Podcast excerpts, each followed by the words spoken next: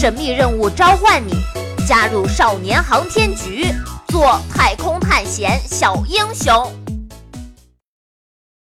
第八集，金色的钟。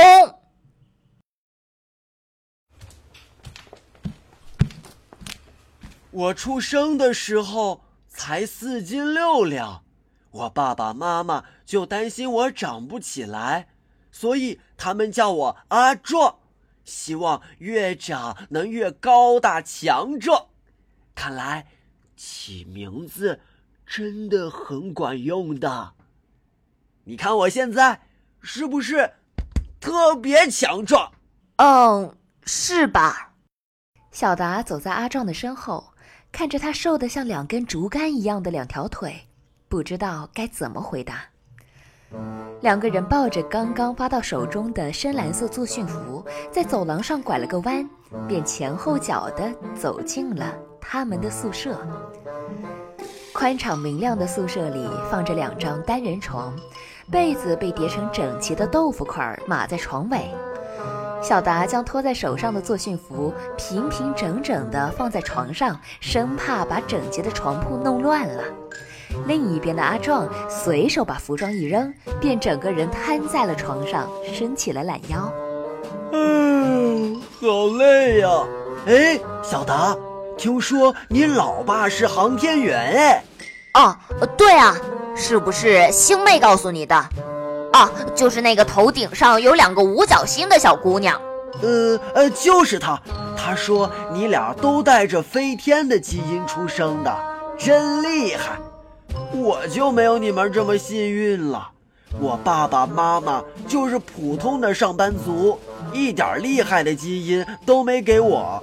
来的这一路上，有好几次我都觉得坚持不下来了，差点就放弃了。哎，这些考验对于你们来说，是不是特别简单啊？呃，当然不简单。想想自己在来的路上也差点放弃，小达觉得有些难为情，不知道该怎么回答。他的脸微微泛红，背对着阿壮，假装自己在整理床铺。其实做航天员本来要求就很高，王老师都说了，能站在这里的大家都是符合要求的。我觉得大家都很厉害，你也很厉害的，是吗？可是听王老师的口气，后面的项目会更难哎，真怕我坚持不住，那样我妈妈会很失望的。哎呀，怎么办呀？怎么办嘛？哟！阿壮越想越沮丧，顺手就把豆腐块一样的被子掀开，捂住了脸。还没有尝试就开始害怕了吗？小智从门外飞了进来，落在了宿舍里的书桌上。哎，小智，星妹呢？星妹已经安排好宿舍，准备休息啦。我建议你们两个也早点休息，因为从明天开始，你们就正式进入训练期了。航天员的训练期可是非常严格的。要经历五十八阶天梯才能够真正通往太空，啊？什么是五十八阶天梯？就是要成为航天员要经历的所有训练，我们称为五十八阶天梯。小智重新飞了起来。飞到门口，用自己的手指在小达他们宿舍的门后画了一张巨大的表格，上面写上了密密麻麻的字：少年航天员训练日表，体质训练，心理训练，这么多啊！啊，七点就要起床啊！怎么比上学还早啊？进入少年航天局就要以一个航天员的标准要求自己，时间观念是最基本的要求。以后你们要严格按照这个日程表的时间进行训练，不可以迟到。赖床的习惯要改一改了。阿壮，阿壮，你也是哦。对呀，小智进来了这么半天，阿壮一声都没吭，他在干什么呢？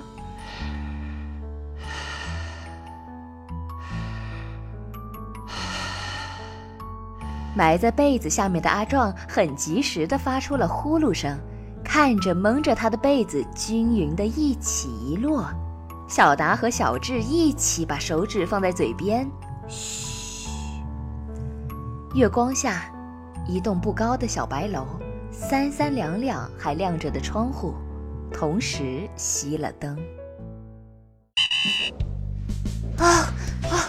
你怎么也不叫我起床啊？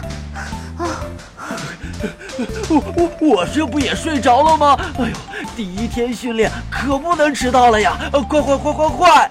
喂，别跑这么快啊！等等我啊！阳光明媚的操场上，队列早已站得整齐。